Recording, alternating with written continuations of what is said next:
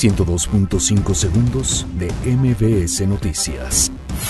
Esteban Moctezuma informa que Andrés Manuel López Obrador enviará esta semana iniciativa para abrogar reforma educativa. Nuevo gobierno asegura que no descansará hasta lograr un México con justicia. Paco Ignacio Taibo II asume control del Fondo de Cultura Económica. Avión presidencial llega a aeropuerto de California para su venta.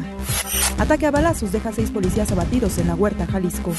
Caída de avioneta deja al menos cuatro muertos en Culiacán, Sinaloa. Derrumbe deja un muerto en obra de la próxima sede de la Embajada de Estados Unidos en México. Detienen a segundo implicado en caso de Jardín de Niños Marcelino de Champanat. Nicolás Maduro viaja a Moscú para reunirse con Vladimir Putin. Tigres Femenil avanza a la final de la Apertura 2018 tras vencer a Chivas.